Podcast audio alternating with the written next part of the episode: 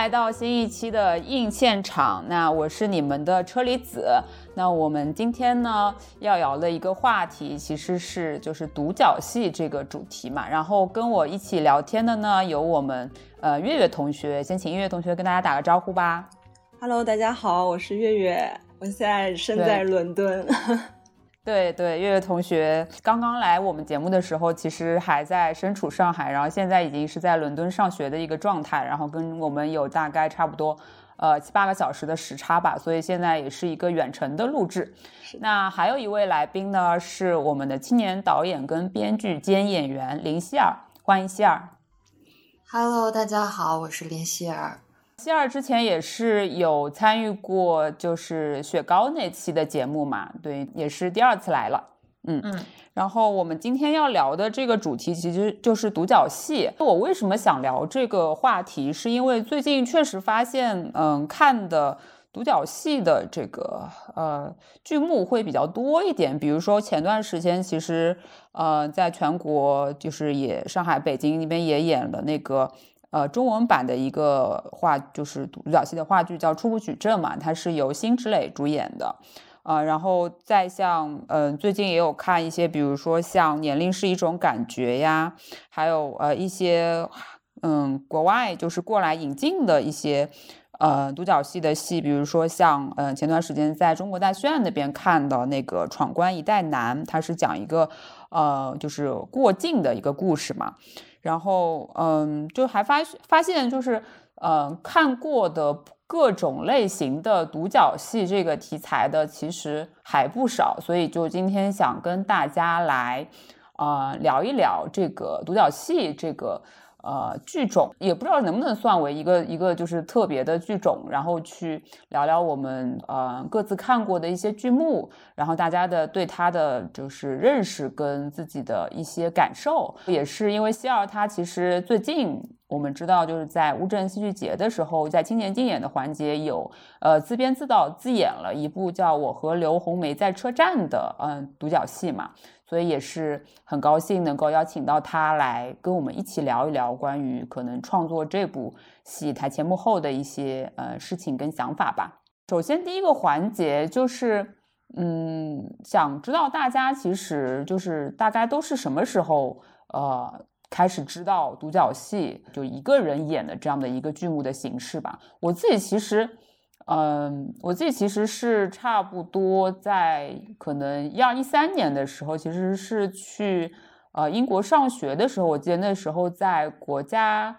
呃 National Theatre 就国家剧剧院那边，它有一个小很小的空间，然后看过一个是讲那个呃当时因为是伦敦奥运会嘛，然后他那边有一个讲是在公园里的流浪汉的故事。然后就是他一个人演很多种角色，然后主要是说他就是在这个，因为要伦敦要办奥运会这件事情，然后他就被迫要就不能再住在这个，不能再就是所谓的借宿在这个伦敦的那公园里面了嘛，海德公园里面，所以就讲他的一些遭遇，然后。我记得好像演到最后，他就是把一瓶啤酒从头浇下去，浑身都湿透了，就是情绪最高点，然后结束了这个戏。然后那时候其实真的整个剧场就是人很少，不太多，大家也是，嗯，就是大概二十多个人吧，二三十个人一起围坐在一个比较就是方形的空间。然后看他在那边演吧，也是还蛮近距离的，所以还挺震撼的，也是让我觉得印象非常非常深刻的一部独角戏。嗯，然后他的男演员是那个，不知道你们知不知道，是《哈利波特》里面演那个露娜的爸爸的那个男演员。嗯，对，就就就就确实感觉近距离近距离观赏他的演技还是非常非常厉害的。嗯，然后。我们我们先请月月同学说一说吧。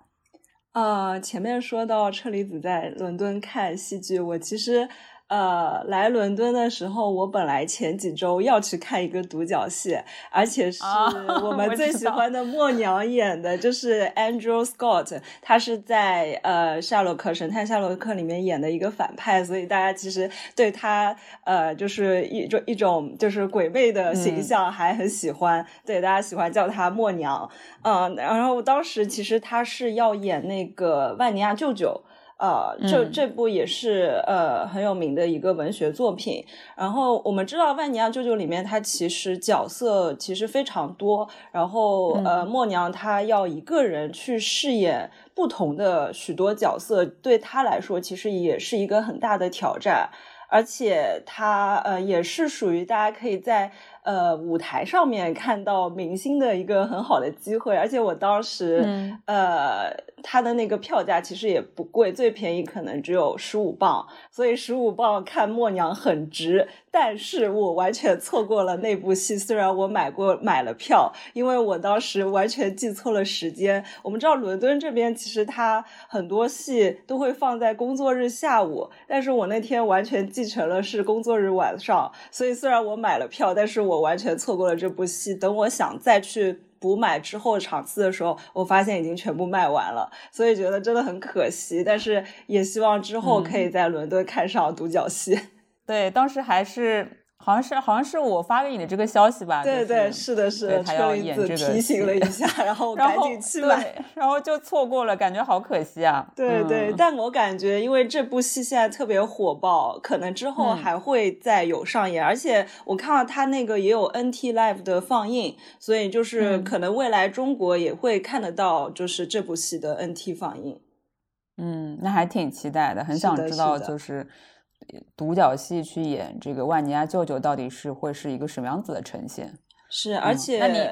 嗯，要说一说你自己大概是从什么时候开始知道独角戏的吗？嗯，我其实早些年印象比较淡了，但是我记得一七年有一部戏我印象比较深，是在上画看的一部叫《卡布奇诺的咸味》，它是有其实是有两个演员一来演，是呃嗯田水老师和沈雷老师也是上画的演员啊，但是他这部戏它是有三幕，他的前两幕都是独角戏，第一幕是女女演员来演，然后第二幕是男演员来演，第三幕。才是男女一起演，嗯，所以这部戏它其实主要讲的是一个人到中年，他对家庭、对事业、对婚姻的一些危机感和他的一个自我思考或者自我怀疑的一个过程。然后我印象最深刻的就是在第一幕，田水老师演的，呃，她是一个中年的母亲，但是她把她的所有的心血都投注在家庭上的时候，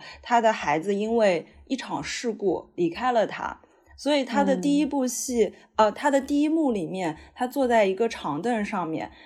去完成这个呃独角戏的过程，他就在自述他如何去呃抛弃一切事业去投入这个家庭，然后他描述他呃和女儿分离的这个过程，就是你可以跟着他的那个节奏，他的那个情绪一步步崩溃，直到。呃，我我的情绪跟他一起崩溃，就是感觉他的一整个的那个浓度特别高，情感浓度特别高，就感觉他把自己慢慢的撕裂撕裂，然后又慢慢重塑，他其实都已经有点想要那个轻生的感觉，所以我觉得这也是独角戏的魅力所在，就是你会和人物的这个成情绪，你会。被他包裹在他的这个气场当中，然后跟着他起起伏伏，所以当时就是当你近距离的看到他在你面前崩溃的时候，你会就是印象特别的深，特别有冲击感。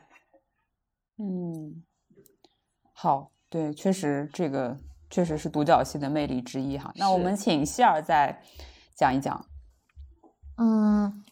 我接触到独角戏应该是也是大学的时候吧，大一大二。就其实严格来说，独角戏它不是个剧种，就它只要是有一个演员在台上，不管你是肢体剧、舞剧、话剧还是音乐剧、歌剧什么的，它都算在内。所以我其实第一部看的是一个叫《牧神舞后》的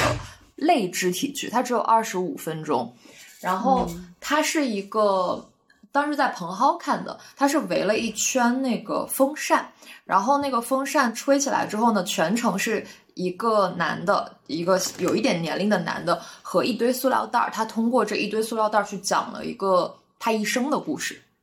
嗯嗯，就是只有他一个人，但他全程我印象里是没有台词的，然后就是只是用肢体的方式去展现他跟塑料袋的关系。就严格来说，这可能是我看的第一个独角戏，因为那个时候其实不会有特别强烈的概念，说我看了一个独角戏，只是说觉得哦，哦，当他一个人在台上的时候，其实也是可以有很多方式去处理。去讲故事，去处理他和其他人物、其他角色的关系，去表达他想表达的观点或者情感，就会觉得和其他的戏剧作品一样，一视同仁的给到了我应有的一些冲击力。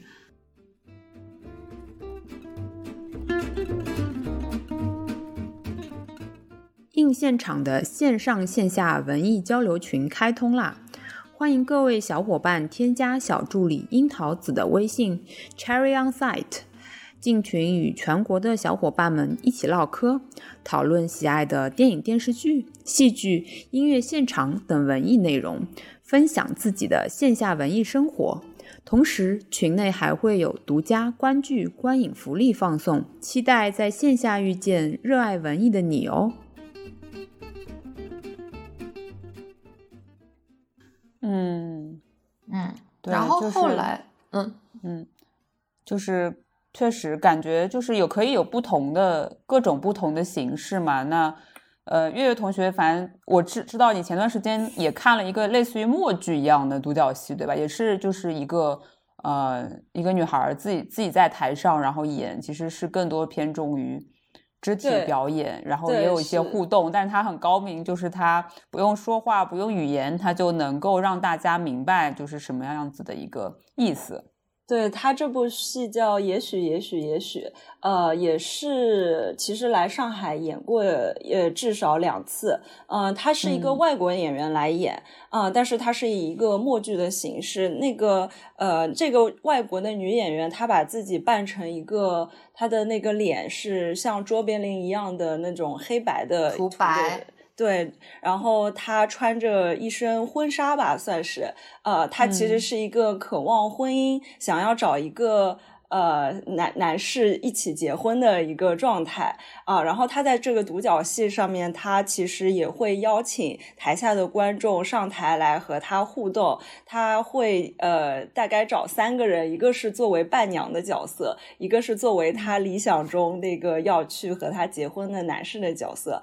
还有一个应该是牧师的角色。那我觉得他这个即兴和台下互动的。呃，有趣的点就是他们所有的情节都是即兴的。呃，可能他前半段是一个情节的铺垫，告诉他他是一个怎么样的人，怎么样一个生活状态，他想找一个理想伴侣。那到了后半段，当他邀请观众上台来的时候，那其实这个情节就开始不受控制了。他其实是要和观众一同去完成之后的情节。那他的这个结局其实也是不定的，都是一个开盲盒式的开放结局。他可以和最后的他这个伴侣呃结成婚，他。也可以那个伴侣离开他，就像我我们当时那场很有意思的是，他正好请到了。呃，上画的一个导演还是编剧上台吧，但是我们当时其实不知道，我们是事后在演后谈的群里面才知道，哦，原来是这个身份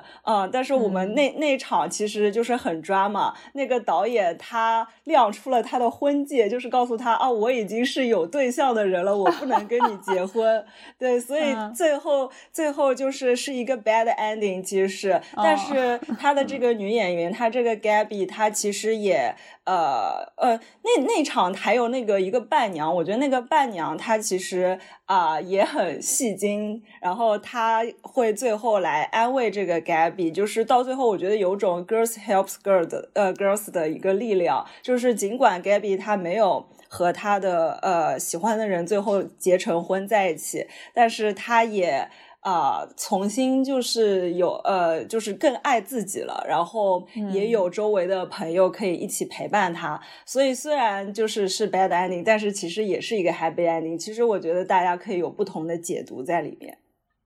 嗯，刚刚希尔还有什么就是想没说完的？呃，就是我刚才其实想往下说，就是阴差阳错的，我前面前早期看的嘛，都是偏没有画的，就后来看了，呃，乔尼的小推车它是有画的，但我听不懂，它也是一个。呃，一个人，然后他去探讨他和好像是法国吧，他和他的母语和他的故乡的一个关系。然后当时那个小剧场是没有字幕的，然后就等于说他说话，但你听不懂，但恰恰是那种陌生感，你反而能够去从他的行动看到一个叙事。然后再之后就是克拉普，呃，一四年的克拉普最后迭代，就是威尔逊来的那一次，然后那个也是全程几乎没有台词，但你但是。贝克特的文本你又是能看懂的，再在之后是一个老舍的什么作品，我有点忘了，我忘了名字，但他也是一个演员，那个是等于说第一个国内的我看到的独角戏，就是这些可能给我的印象都是分为每个戏每个戏给我的印象，就他没有作为一个这个类别给我特别大的冲击，就可能很多人的戏和独角戏当时对我来说给我的那个感质感是差不多的。嗯，对，其实，呃，我也是这样的感觉，就是当你刚接触这些的呃戏剧啊什么的时候，其实你没有这个概念嘛，就是独角戏或者说其他的剧种到底有什么特特别大的区别。然后其实也是最近这些年，其实感感觉看的独角戏还不少，我自己捋了一下，就是大概前前后后看了差不多六七部那个独角戏的时候，才意识到说，哎，我怎么。确实，好像看了，嗯，很多都是一个演员在台上，不论是肢体或者说是以话剧的讲故事的方式去呈现的这个剧，就是会特别的看的比较多嘛，嗯嗯，对。然后，哎，可以讲一下，就最近印象比较深刻，或者说是你印象就是特别想聊一聊的一个呃看独角戏的一个体验吧。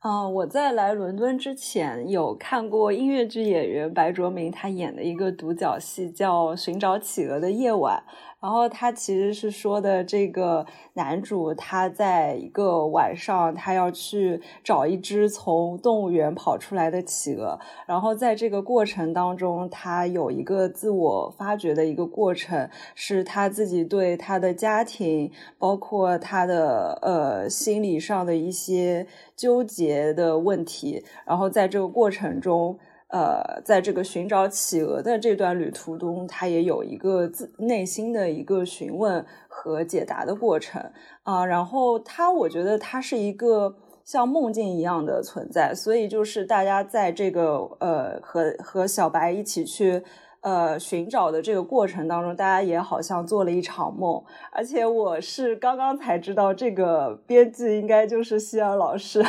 是 是。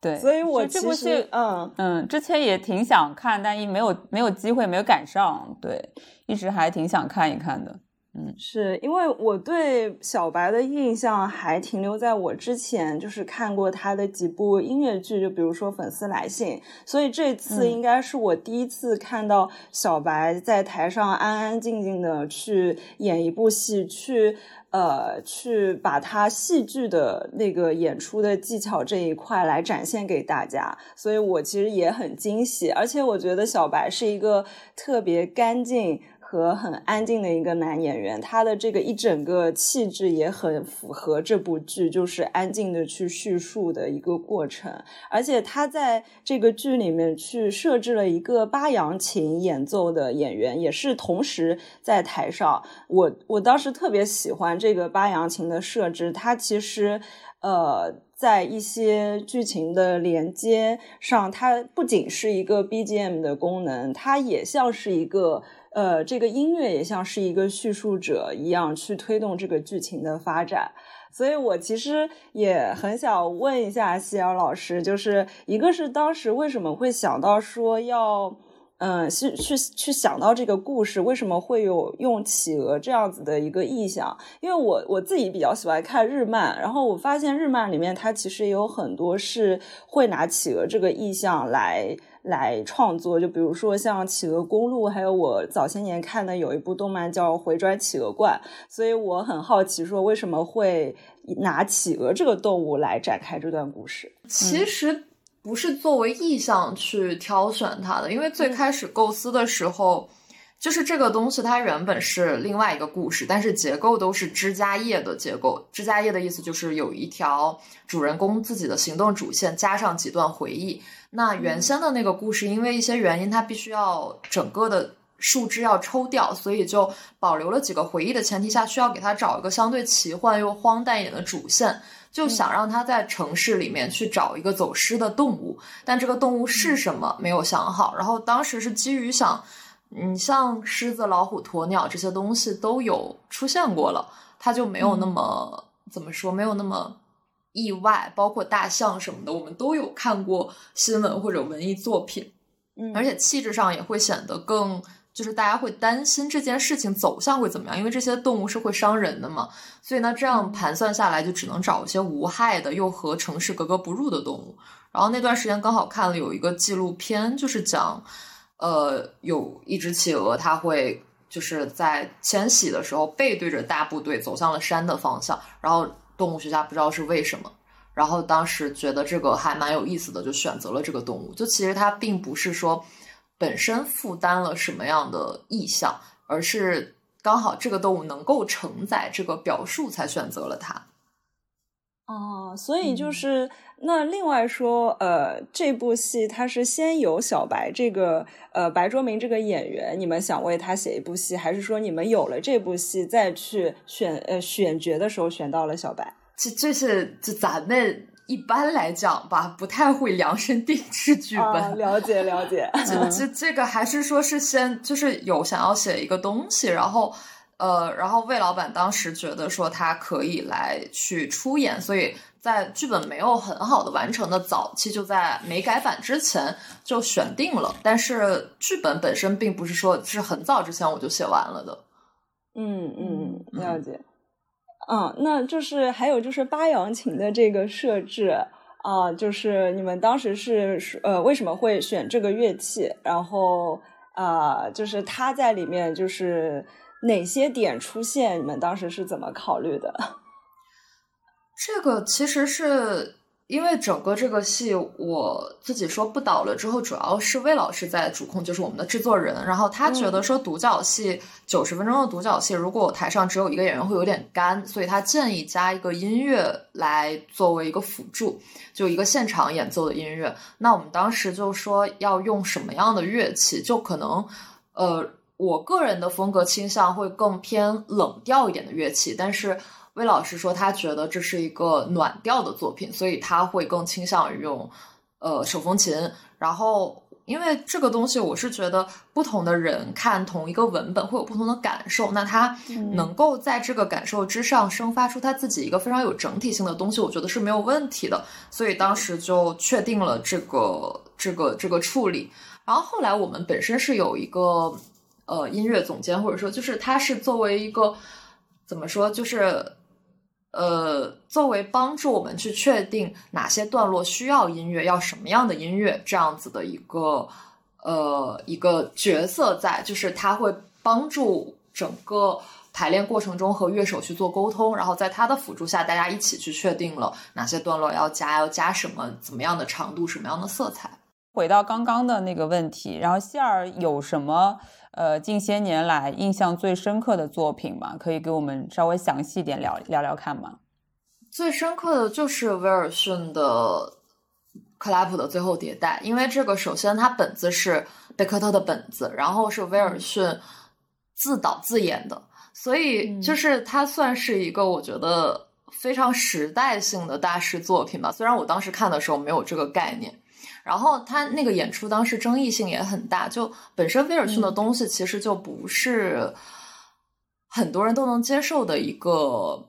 演出风格或者方式吧。然后那个时候就那一轮一四年在国画演的时候，是有观众直接在在演出进行中的时候，台下直接站起来跟台上对骂。然后当时算是天呐，对，就是非常有争议性的一个事件嘛。但是给我印象很深，因为是等于说有点像我当时吃到了很好的东西，但我可能事后才会意识到，哦，原来那个东西它也不叫好不好，就是说它非常的难得，非常的再不可见。就呃，本身这个剧本讲的是一个五六十岁的老头，在一个深夜，他去听自己的录音带，就是他每个生日都会录一盘录音带，然后他不断的在。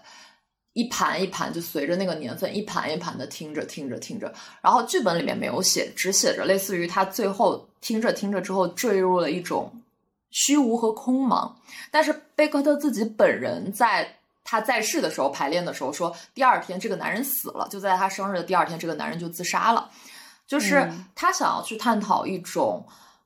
个人的存在与世界的联系。然后包括说衰老，包括说人对自己生命的消逝是如何看待的这样的一个问题。就它本身文本不长，但是文本是很有深度的。然后威尔逊呢，又是很喜欢把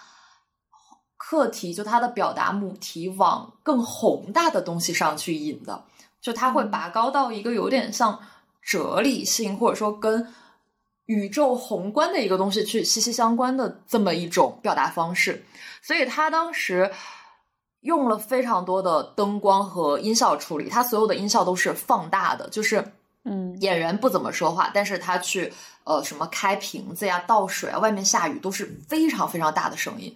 就是在在剧场里面去无限的去刺激你的感官，然后他的灯光也是那种既简约但是又很抢眼，然后他本人也是。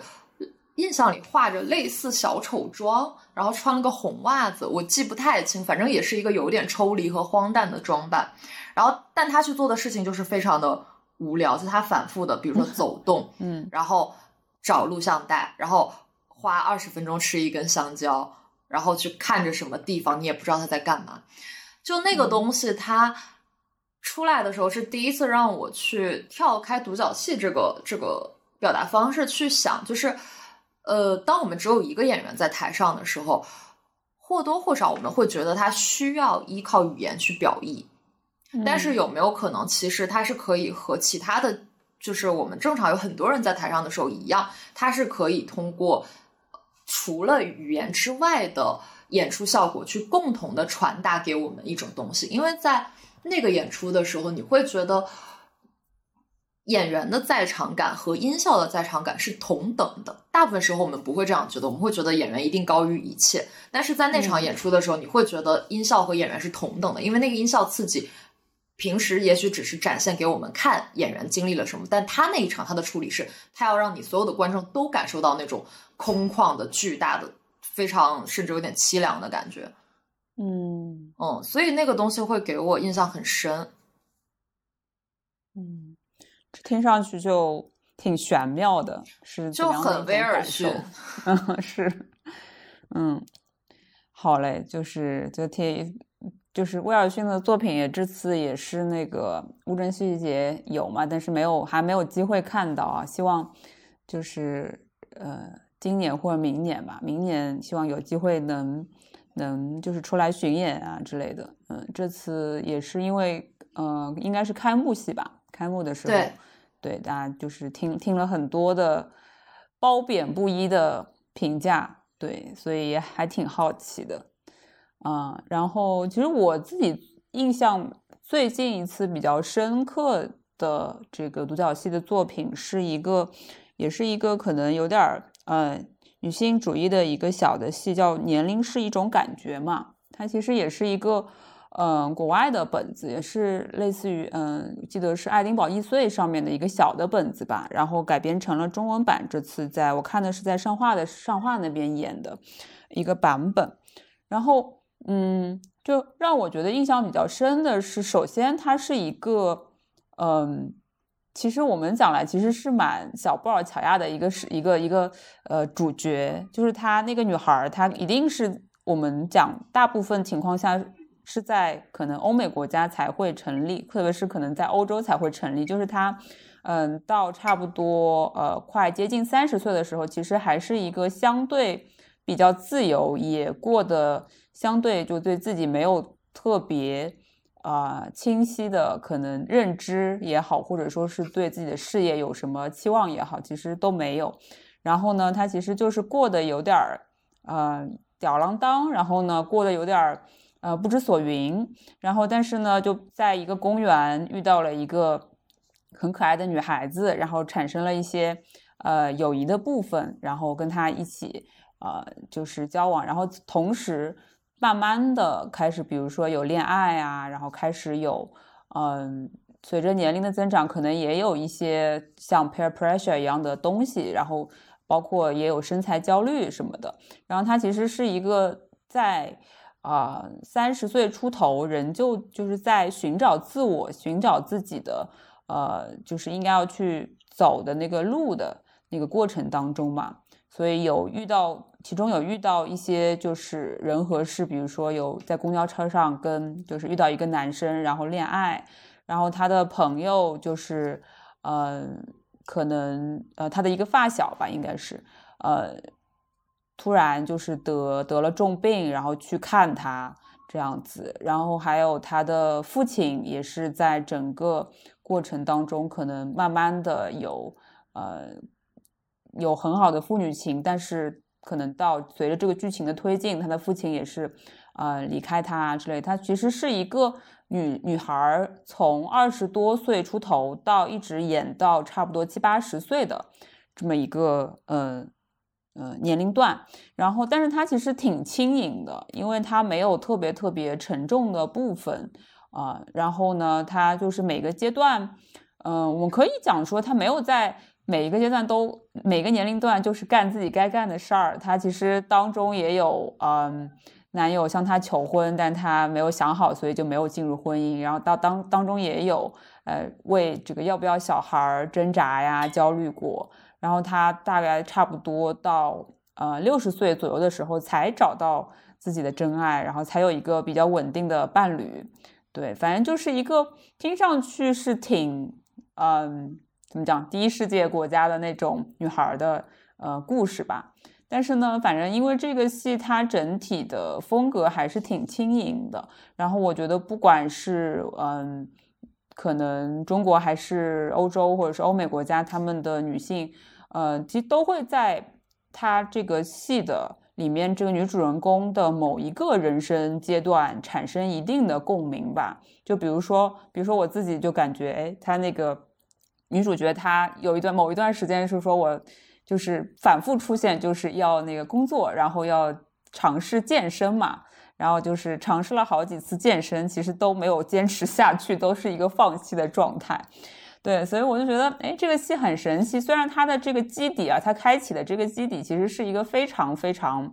你感觉它非常不东亚的一个故事，但是它可以。在这个缓慢走进这个女主角的这个人生故事的时候，通过友情啊、爱情啊，然后亲情的这些不同的呃小故事，然后让你能够哎有一些非常呃觉得有感同身受的部分，然后有一些共鸣的点吧。我觉得哎还挺神奇的。然后它里面还有一个比较有特色的设计，是它有呃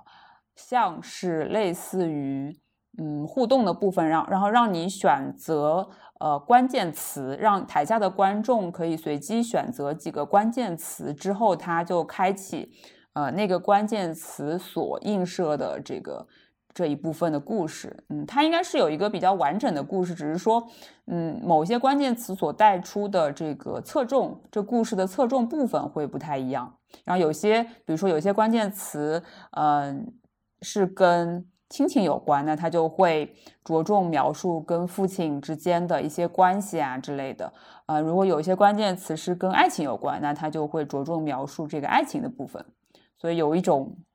感觉，还是互动产生了一些能动性吧。所以感觉好像，嗯，就是跟观众的互动部分会做的还还挺挺有意思的，挺有趣的一个剧。嗯。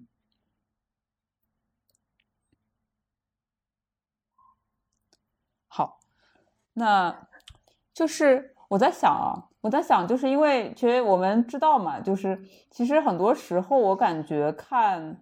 嗯，独角戏看一个演员在台上演戏的时候，就是你其实作为观众角度来讲，你分不清楚你到底最初是去看这个人，看这个可能是比较厉害的，或者你比较喜欢那个演一个演员去演戏，还是冲着这个本子和题材去的。我想问问月月，你大概平时就是在挑戏的时候，呃，到底是冲着这个人去的，还是冲着这个戏去的成分会多一点？啊。我觉得冲戏去会多一点。我除了就是我前面说的那个企鹅那部戏和就是万尼亚舅舅这两部是我冲着演员去的，然后其余我觉得看戏还是会冲着这部戏本身的内容和就是朋友之间看下来对他的口碑的评价，就是会推荐我安利我去看这部戏，然后才会去去选择看。嗯嗯，包括就是呃，之前也是在出国前看的，有一部叫《一个人的莎士比亚》，然后这部戏其实也是很早就知道了这部戏，但是一直没机会看，而且他好像也演了将近十七年左右吧，也算是一个寿命很长的戏啊，所以就是。呃，而而这个其实也是蛮多人有推荐我去看，所以当时在呃正好因为莎士比亚是英国的呃一个文学的底子在那边，所以当时来英国前就很想就是看一下和他相关的戏，因为我也是看了差不多。呃，好几次嘛，然后这个老舅他也是演这个独角戏，其实他应该是穿插着吧，穿插着可能没比较有空闲时间的时候，就会一个人去演一下这部作品。然后这部作品也是根据他可能早年的一些呃亲身的经历，然后也是融合一些朋友之间的呃故事，然后把它创作出来的一个作品嘛。前段时间其实跟。呃，一个朋友就是一秋老师，他他跟他两个人有去英文采访过这个这个戏的导演兼编剧兼主演这个老舅，然后他就说，其实那个时候其实是为了嗯创作，就是等于说是给，因为他日常是在北大有教学生嘛，也还没退休的时候，然后他其实是当时是为了给学生。呃，算是一起创作一个独角戏的本子，然后才写了这个故事，然后也是从他可能这个记忆深处把这个小时候的一些事情给他挖出来，然后打造出了这个本子。后来也是嗯修改啊之类的，然后就是创作出来之后就嗯对，然后就开始一直循环的上演。然后我在我在那个时候就是看这个戏的时候，就感觉，嗯，这个戏其实它可以适配的年龄层会特别特别的广泛，就是因为它是讲一个小男孩在小时候上这个男校的故事嘛，一个六岁的小男孩，然后主就是其实就是，呃，类似于就他小时候嘛，然后遇到的一个当时的一个校长的这么的一个故事，其实是跟。嗯，教育有关，然后能跟就是跟教育能够启发，就是有怎样的启发，然后跟这个校也跟这个校长他的一个呃人生经历有关，然后再穿插着很多的这种莎士比亚的一些作品里面的一些一些故事，然后串起来之后，因为后来这个小男孩就呃长大了嘛，然后他也对他自己的。这个人生有了一些新的认识，然后就是可能又很多时候会回想起他当时的这个在小时候的这个校长跟他的一些谆谆教诲，或者当时所提到的一些一些作品啊之类的。嗯，他其实我觉得真的是那个时候看的时候，好几次看的时候，其实都是有家长带着小孩来看，然后性别也是呃感觉还挺平均的，然后大家都。其实都能看得进去，而且这个剧因为它，呃，每年巡演的场次跟巡演到的，呃，地方其实有很多嘛，就有些什么就是类似于，呃，有一些比较，嗯，可能一般的巡演的戏都不会去到的地方，它也都能演，而且是原版的英文去演绎莎士比亚的故事。然后其实老舅那时候就说，其实，嗯，不论是。怎么样？你是一线城市、二线城市、三线城市的人，他其实都能够产生一定的呃共鸣感。我觉得这点还挺，就是就觉得这个这个剧的特色吧，就是这么多年巡演和这么多年能够持续的在那边上演，然后能够感染的人群，其实就是嗯还挺多的，能够涉及的就感染的人群年龄上下，其实都让人觉得哎嗯挺宽广的。嗯，是，而且就是老舅这个人物，我是之前听车厘子介绍，我才知道他其实是我们之前看的《我堂吉诃德》，然后近乎正常，他其实都有参与呃导演参与制作，对，因为他应该是一个生在英国的美国的美国人。然后他是戏剧演员，然后也是编剧，也是导演，所以就是一人杀，我们就简称他叫一一一个人莎士比亚，简称一人杀。然后一人杀这部剧其实是他就等于自编自导自演的一部戏，所以就是。他在他整个台上的其实一个布景其实很简单，就是一个桌子、一个椅子，然后一块红色的幕布，然后幕布上面是有一个莎士比亚的肖像挂在那边，然后整一个戏的八十分钟的长度完全是靠老舅一个人撑起来，他要去呃同时扮演好几个角色，就比如说这个小男孩，然后这个严厉的校长，然后小男孩的爸爸。还有就是校长他的一个呃身体瘫痪的这个儿子，其实我觉得就是他的这个整个戏很触动我的几个点，一个是就是嗯，其实我觉得这个校长他是一个呃算是莎士比亚的原教旨主义者吧，他就是把整一个莎士比亚的。呃，文学深深的刻在他自己的骨子里，然后他又非常想用莎士比亚去影响他的学生，但是他的这个做法很极端。他当时在课堂上，因为这个小男孩他的一个词的音节没有读好，他就用非常严厉、非常强压的一个手段去责备他，然后吓得这个小男孩尿裤子。我觉得在这种情况下，作为一个小孩，他其实是有一个童年阴影在那边的，可能。他从此以后就抗拒了莎士比亚这个人物和他的作品，但是之后他的父亲就是引用莎士比亚呃作品里面的一些台词，用来去安慰这个孩子，而且告诉他：“你愿意去原谅这个校长吗？你愿意之后？”再去呃接接纳就是莎士比亚的文学，然后后来就引导了这个小孩，他走上了一个演员的道路，然后去在他长大之后再去演莎士比亚，再去重新感悟莎士比亚。所以我觉得他嗯触动我们的点是在于，呃，我们看到了一个受莎士比亚文学影响的人的故事，所以就是。而且包括在后半段，我们其实揭开了这个校长他过去的一些很悲惨的经历。他其实当时因为酗酒，他和他的妻子妻子开车出去，然后遭遇车祸，他的妻子当场死亡。而他的这个孩子 Tom，他其实因为这场车祸变成了一个植物人。而那他作为校长，作为爸爸，他其实当时非常希望他的孩子可以贯彻像他一样的，就是对莎士比亚的狂热。但是当他他的孩子成为植物人之后，他不能开口，不能行动，啊，就是，然后当他呃在最后的后半段的时候，他的孩子突然就是在呃。好像是摔下轮椅的那一刻，他在地上匍匐的这个过程当中，他说出了莎士比亚最有名的“呃，是生存还是死亡”，这是一个问题。他说出了这这句特别有名的台词，然后在他呃和身体对抗、挣扎和命运对抗的这个过程中，缓慢的，然后呃是呃缓慢的去说出这句话的时候，其实。嗯，我觉得这是全场最让人感动、触动的一个点，呃，嗯，所以当时就是，呃，我觉得老舅他一个人去完成这样一个呃故事，他的一个呃不同人物的塑造，还有一个情感层层铺垫的过程，是真的。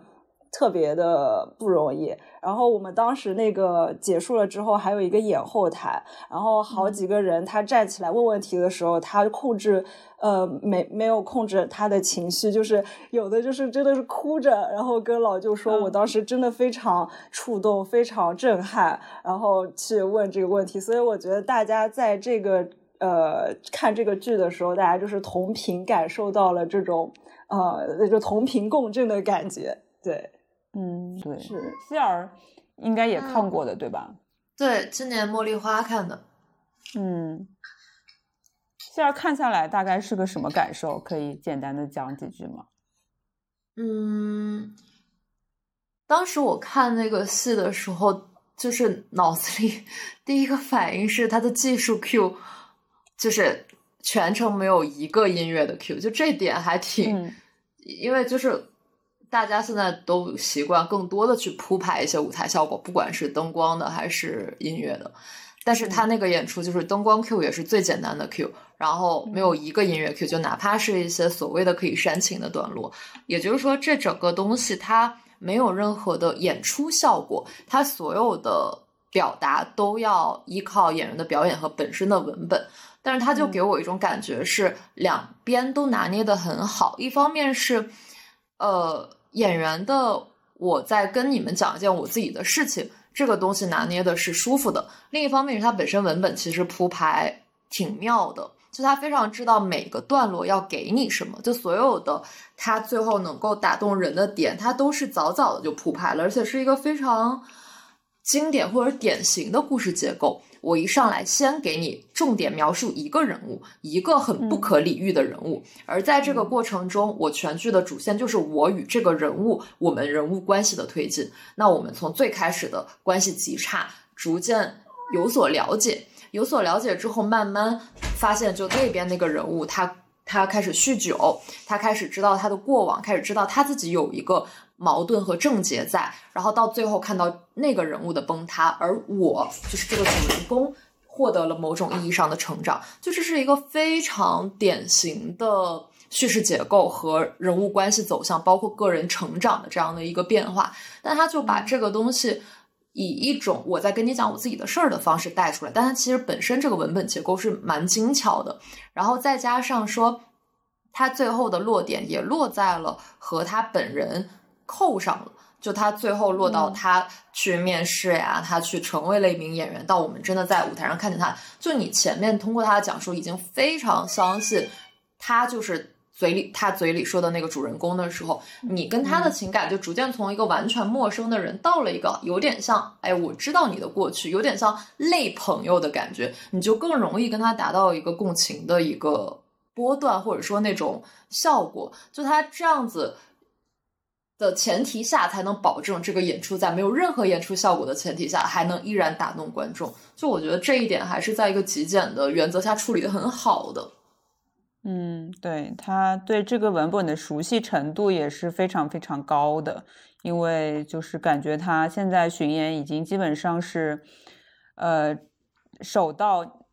叫什么？信手拈来的一个程度，就也不太需要太多的去提前准备啊什么。对我当时在看的时候，就是觉得一个是这个文本是他自己嗯写的吧，应该没有改太多，然后就已经成了一就是变成了一个算是比较稳定的版本之后，然后这么多年。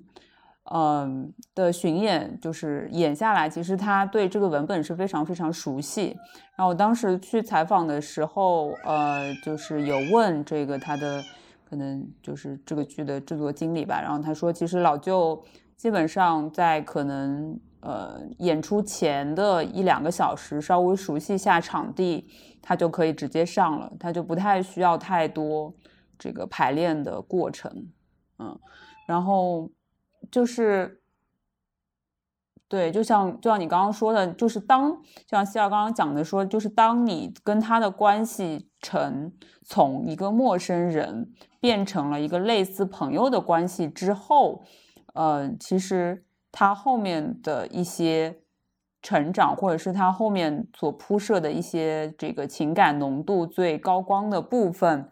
呃，也会让人觉得特别的有代入感吧。然后就是我记得在那个他的这个校长的儿子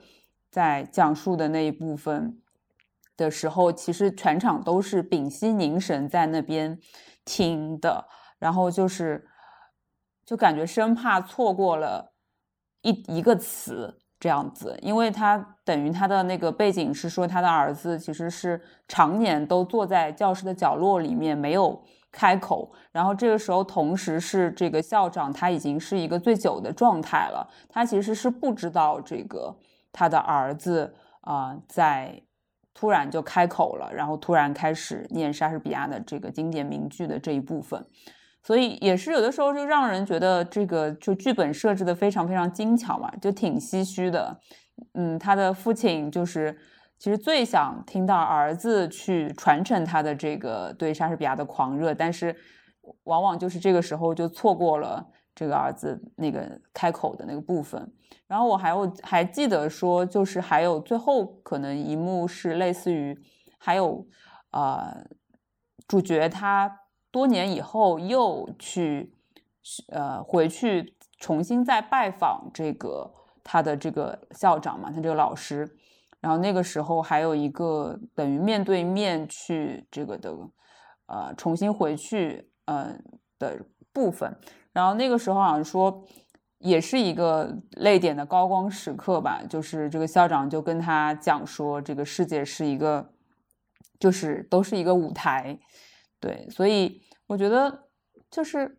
嗯，就是我感觉本身是这个本子它的。呃，精巧程度，嗯，就是本身就铺陈的非常非常好，然后循循善诱，让你觉得跟这个无论是小男孩儿还是那个成长起来的这个主角，还是那个有点疯疯癫癫的对莎士比亚有着狂热喜爱的这个校长，你其实跟这几个角色之间的呃距离都变近了之后，嗯，他后面的一些感动的时刻就会愈发的。强烈吧，嗯，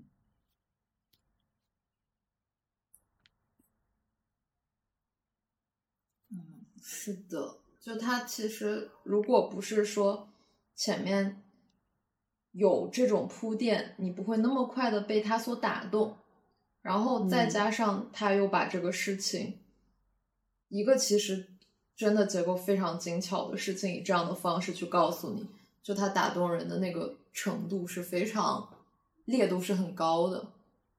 嗯，是的，而且他这个戏，我觉得就是每次看都很想要 去找那个原剧本，因为真的写的每个词都会让你觉得，哎呀，这个词真的是感觉像。就感觉像在听了一个什么什么 J.I.E 还是什么的那种听力一样的，对，就很想去找一下剧本来看一下，哎，它这到底是怎那些形容词都是从哪儿冒出来的？就对对，就是非常的非常的精巧，嗯，对，因为我当时看的时候，它的字幕是在舞台的两边，然后呃，就是可能对于。也英语不是非常流利，可以 get 到它每个词的过程。呃呃，情况下，你其实要一边看字幕，一边看舞台上他的表演。就所以有时候我觉得看字幕的时候会错过他的一些表演，或者在呃有一些文学上的词我没有 get 到他的意思的时候，我又要跳去看字幕。所以我觉得就是可能有时候会错过一些精彩的部分。所以我觉得还挺值得再二刷，再去重新看一遍，感受一下。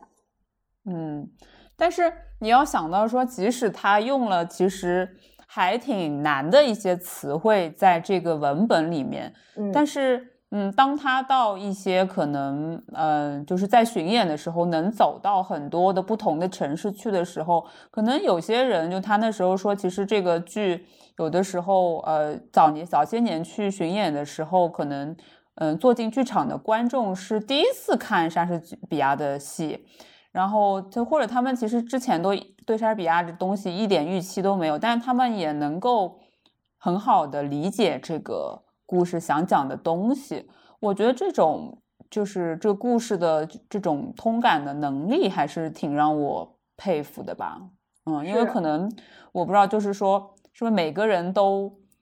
小时候也有老师对吧？也也不论是说这个老师是严厉还怎么，也有可能这是这个严厉的人是父亲、母亲，或者说是就是学校里面的老师也有可能嘛。因为我们我们感觉我们国家的很可能还是会出现这种情况，所以我觉得好像大家的这个理解能力没有因为语言的障碍而少一分。在这里面是，特别是最后他的那个儿子，呃，植物人儿子 Tom，他说说这样子一个大家众所周知的台词的时候，确实是很能够共情进去，因为这句词真的是从小听到大，生存还是死亡，这是一个问题。对，嗯，是的呀，我就在想，哎呀，这个真的是，就是这个本子的。优秀程度确实是会让你觉得，嗯，有的时候就是常看常新的，特别是可能在不同的年龄阶段，因为它里面其实有涉及到这个主人公他长大以后，呃，好像是跟他的也是让他的女儿就是学那个莎士比亚嘛，然后就是可能在。这种人生的不同阶段去看这个本子，还会有一些新的感受。我记得有我看有一次看的时候，那个呃 Q&A 的环节，因为基本上老舅的演这个戏每次都会有这个映后谈的部分嘛，他也是挺喜欢跟台下的观众互动的。然后就有一次，就有一个非常可爱的小男孩，也是妈妈领过来，大概五六岁的左右，但是其实英文非常好，然后就直接这个。呃，问这个老舅说，人就人为什么要有小孩儿？他问了这样子的一个问题，然后，然后他把大家都把大家都给逗乐了。然后老舅也很聪明，老舅回答说，啊，就是为啥为什么要有小孩儿？就是因为这个世界上有你这样的就是孩子存在，所以大家才会想要有小孩儿。这个回答非常精彩，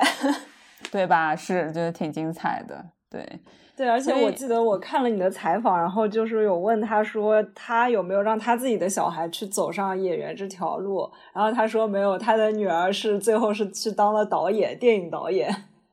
嗯，对，就嗯就觉得挺神奇的这个这个本子，它的各方面的进故事性和这个呃宽广程度，或者是能够。持续演下去，我觉得就是很多很多年吧。你其实你知道，有一些戏，我感觉就是有一些戏，其实它还是挺需要时代性在里面去理解嘛。它肯定是针对某一代人去设计的。可能过了过了这个时代，或者说还比较先锋的时候，其实大家很难去理解到一些东西。但反正我看这个一个人的莎士比亚的时候，我是强烈感觉到有些东西确实是。可以，呃，跨越时间、跨越年龄层，去能够让大家都感受到一些共鸣的感觉。嗯嗯，我觉得经典的文本就是放在任何时代下都可以有呃不同的感受，就是它常看常新。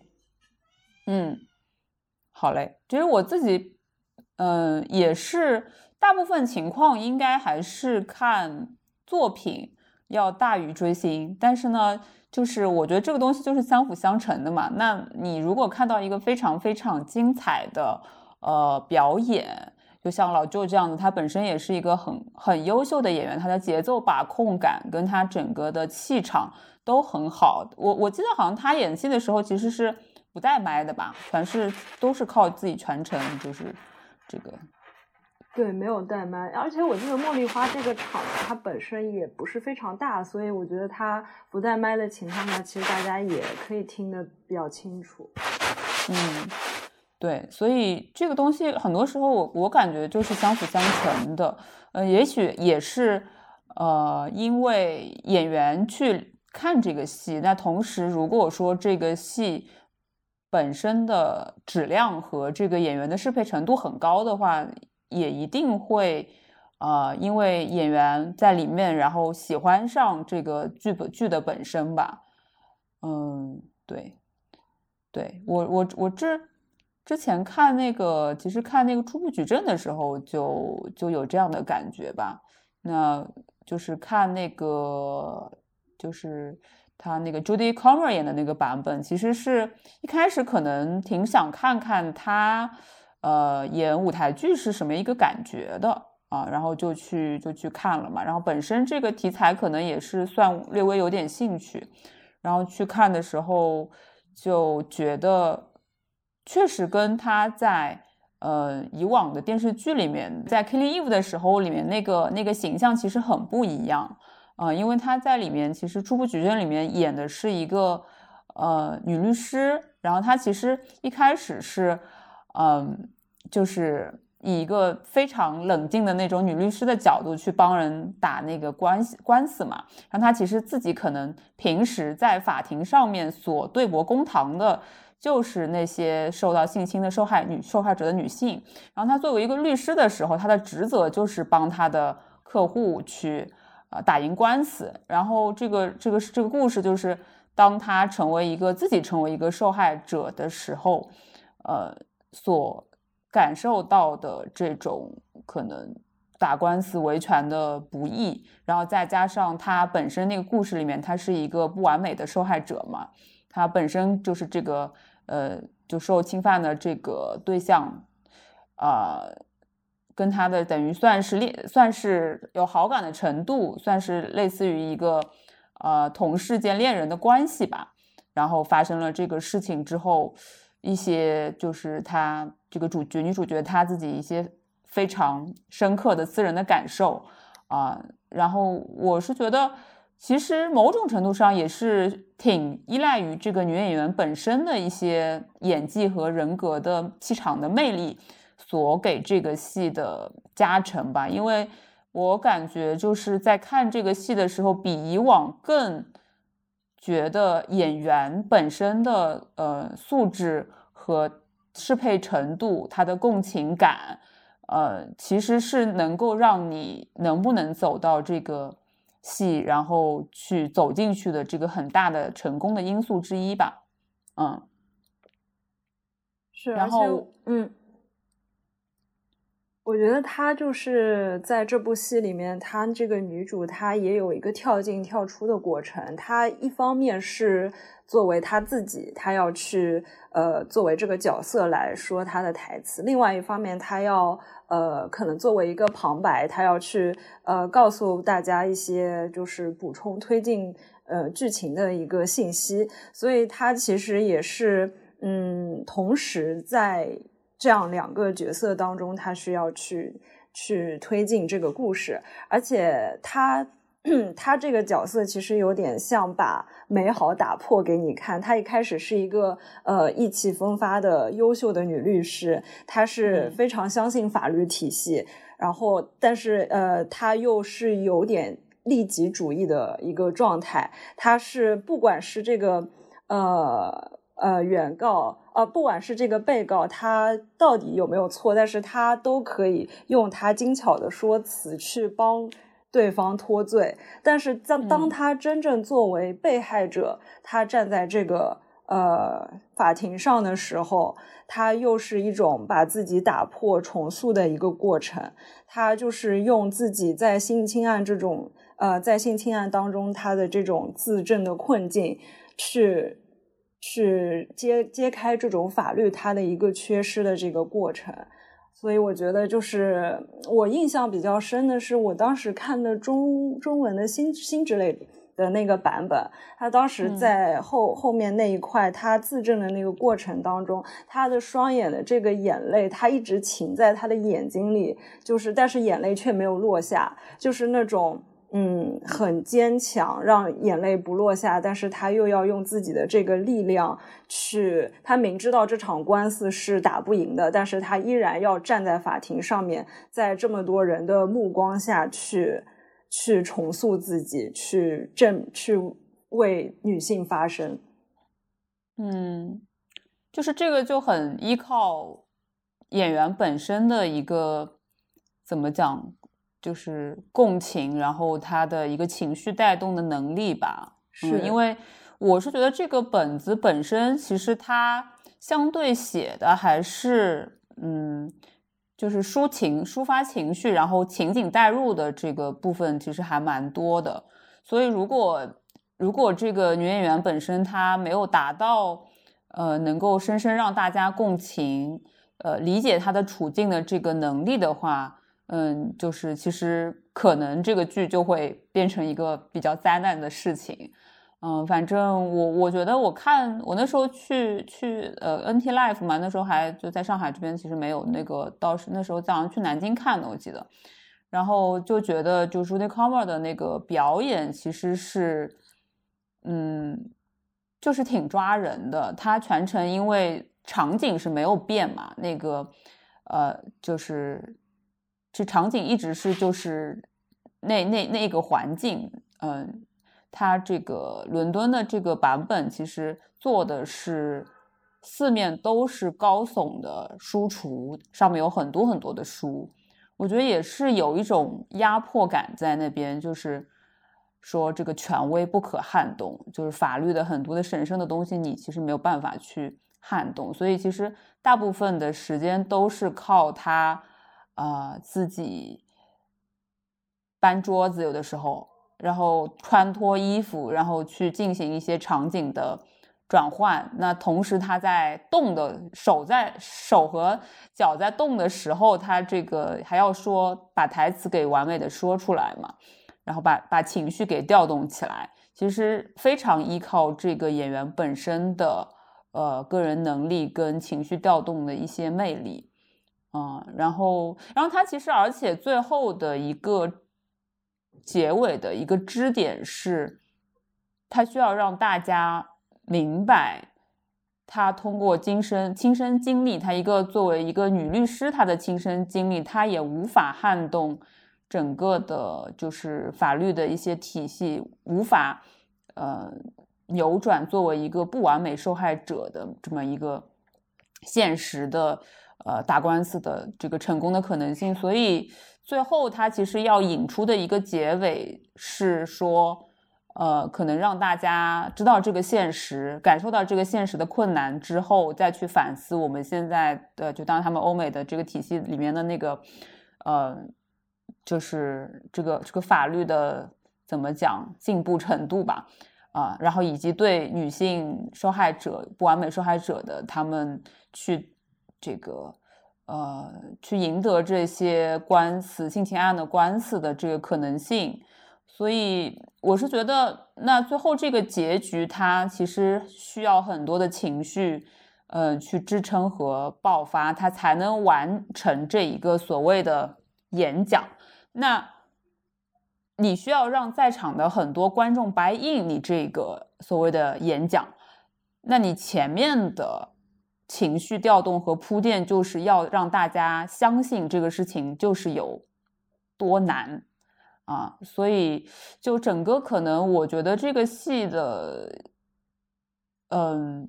成功的关键就在于你怎么样让在场的观众都真的去确信这个事情就是很难很难的一个事情。包括在我记得它里面。就庭审二嘛，就开开庭了嘛。那个里面有问到很多次的这个具体的很多细节是什么，当时手是怎么摆放，然后就像审审问一样，就是这个东西怎么能够，他怎么能够就是去侵侵犯你？你当时是个反应，当时怎么没就没有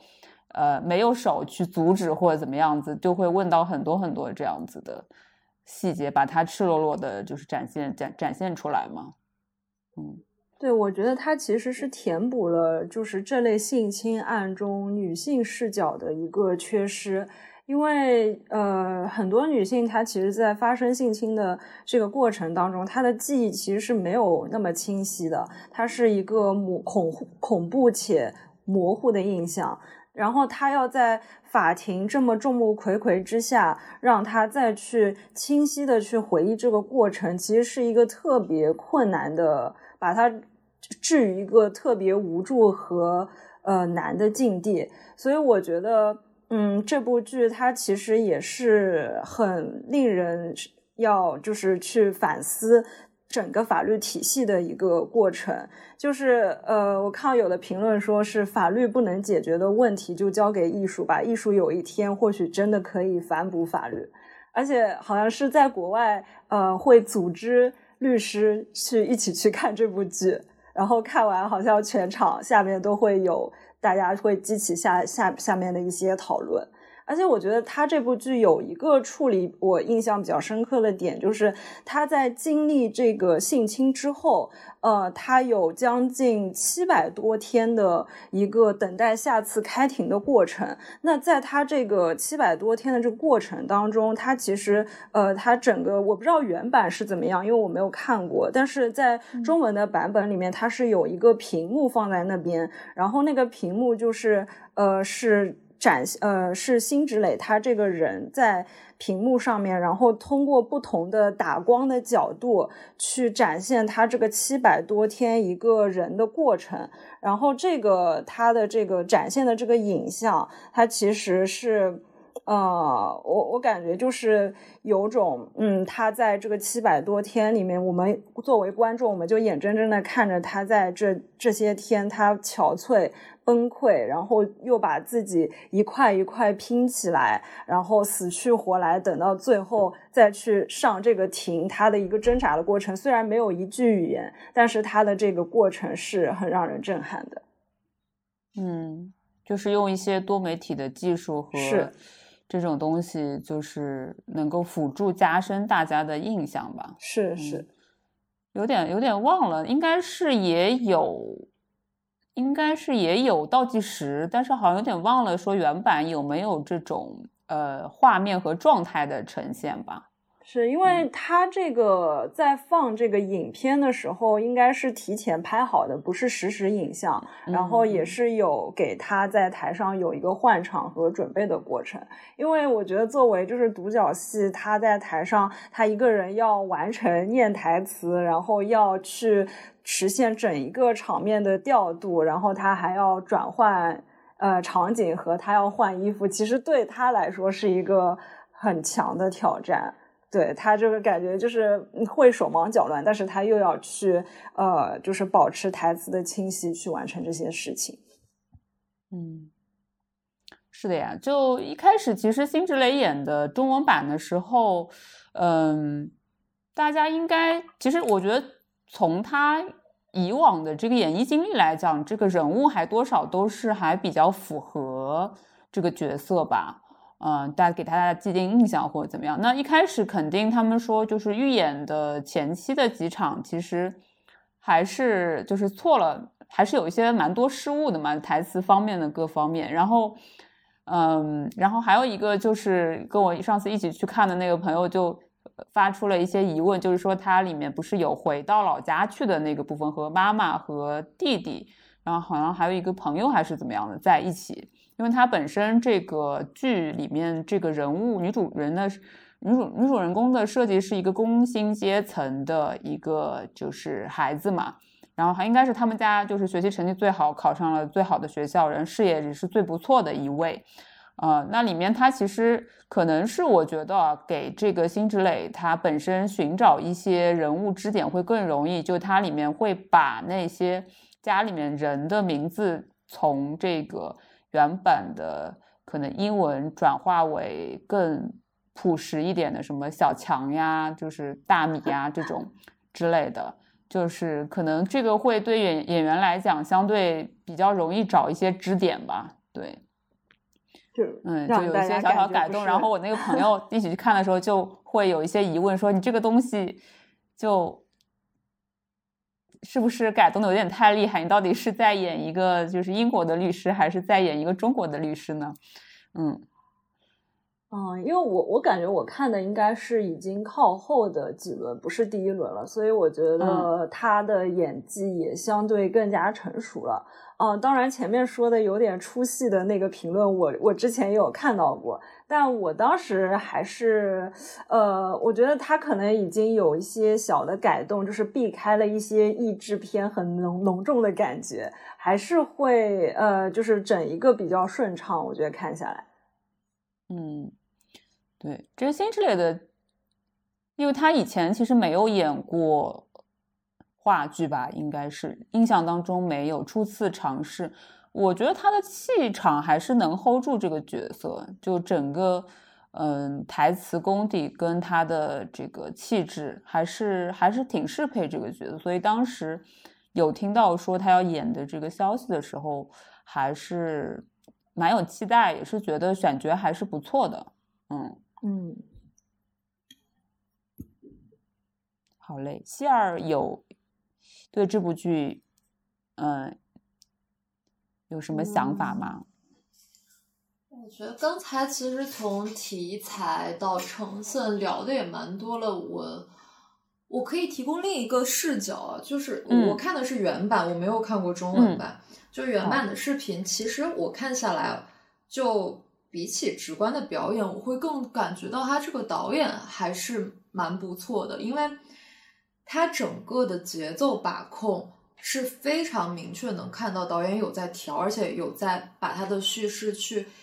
非常明确的结构化、层层递进的，我哪里要展开来，哪里要想就是快点的略过去，哪里需要把情感调动出来，哪里先压着，就这些东西一看就是导演很精细的分配过的。然后包括说，其实，嗯，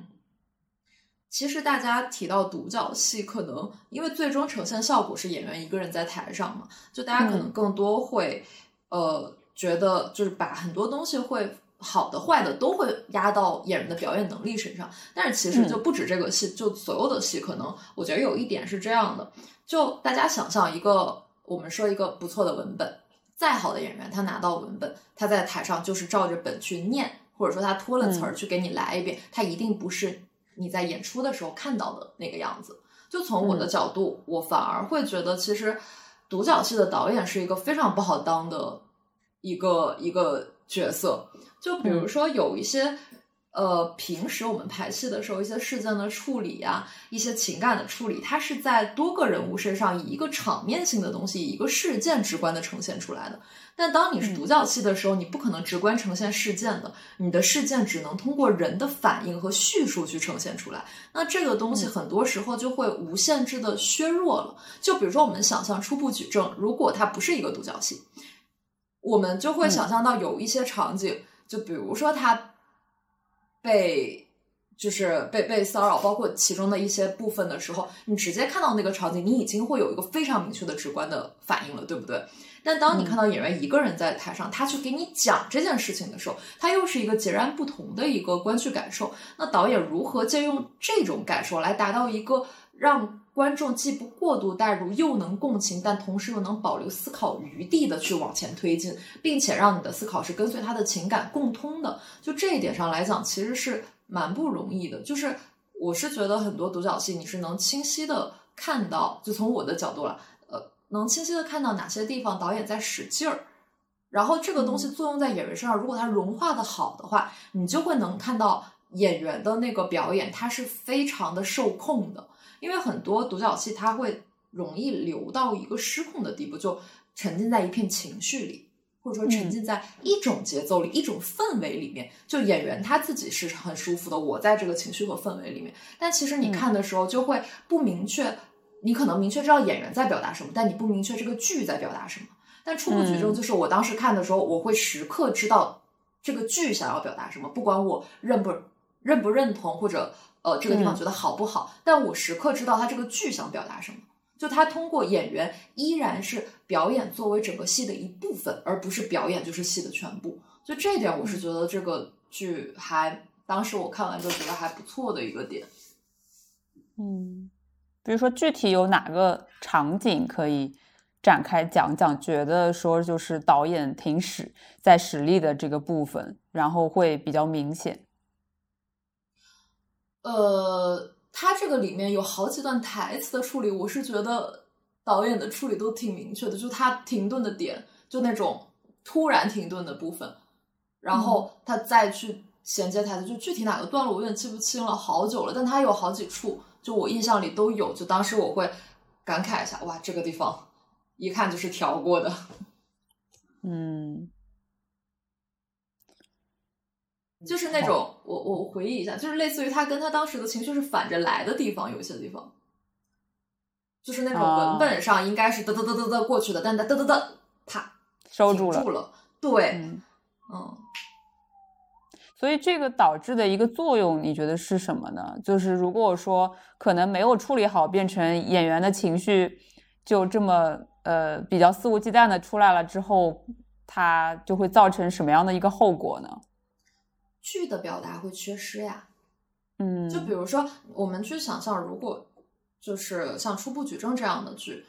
他的情绪如果给的更多一些，你会更多的去心疼这个人，对不对？那可能你的思考就会相对减少。而有的时候，我们甚至并不要跟着这个人去走的。有的时候，比如说我们在舞台上正常的戏、别的戏的时候，我们会说这个演员就这个角色虽然这样做，但其实这个剧是在批判这种行为，或者这个剧是在探讨这种行为，或者这个剧是在怜悯他，或者他可以有很多种情感。但是独角戏的时候，很容易陷入一种剧的表达等同于演员的表演，但其实不是的。就好的独角戏一定是。演员表演有他自己的这个情绪或者他的表达路径要走，但是剧的表达依然是存在的。嗯，大概有一点点感觉了，虽然不是，还是不是太懂。嗯嗯，有可能说的比较抽象，就是这个情绪释放过头了，有的时候没刹住，就会让你觉得你是在，就是让我我觉得我懂，大概懂你的意思，就是很多时候看。看一些剧，我会感觉说，哎，这个演员，或者是看一些电影吧，我觉得这个这个演员的演技不错，呃，让我流泪了。但是这个电影的整体啊，它并不是一个你觉得好的片子，就是有这种 感觉，就是他当时的，嗯，这个剧情或者说这个演技把你的。眼泪给推出来了，但是你反过反过头来一一想啊，一再再一回过头来一想，这个这个剧整个片子还是不太行，它所要表剧所要这个呃片子所要表达的这个价值观或者是那些东西就是不太行，嗯嗯，有点类似，有点类似，就因为人都是有共情能力的，你看一个演员他独自在台上，你天然的就会对他产生一些情感。那比如说你看到他非常。呃，惨或者非常难过、非常悲伤的时候，你就会跟着他有这个情绪应运而生。像你说的，有时候就感觉被催泪了。但是那之后呢？就是你这个催泪，然后呢？就是这个催泪是为了什么呢？正常来讲，比如说我们平时一个戏，我在演员在台上哭或者不哭，一定是导演要告诉他这个地方你应当或不应当，因为这决定了我要。观众多大程度上把情感投射出来，而或者说多大程度上去把这个东西留给思考，就它都是一个要去处理的东西。由于时长的关系，本期节目的上半集内容就到此为止。更多精彩内容，请移步下集收听哦。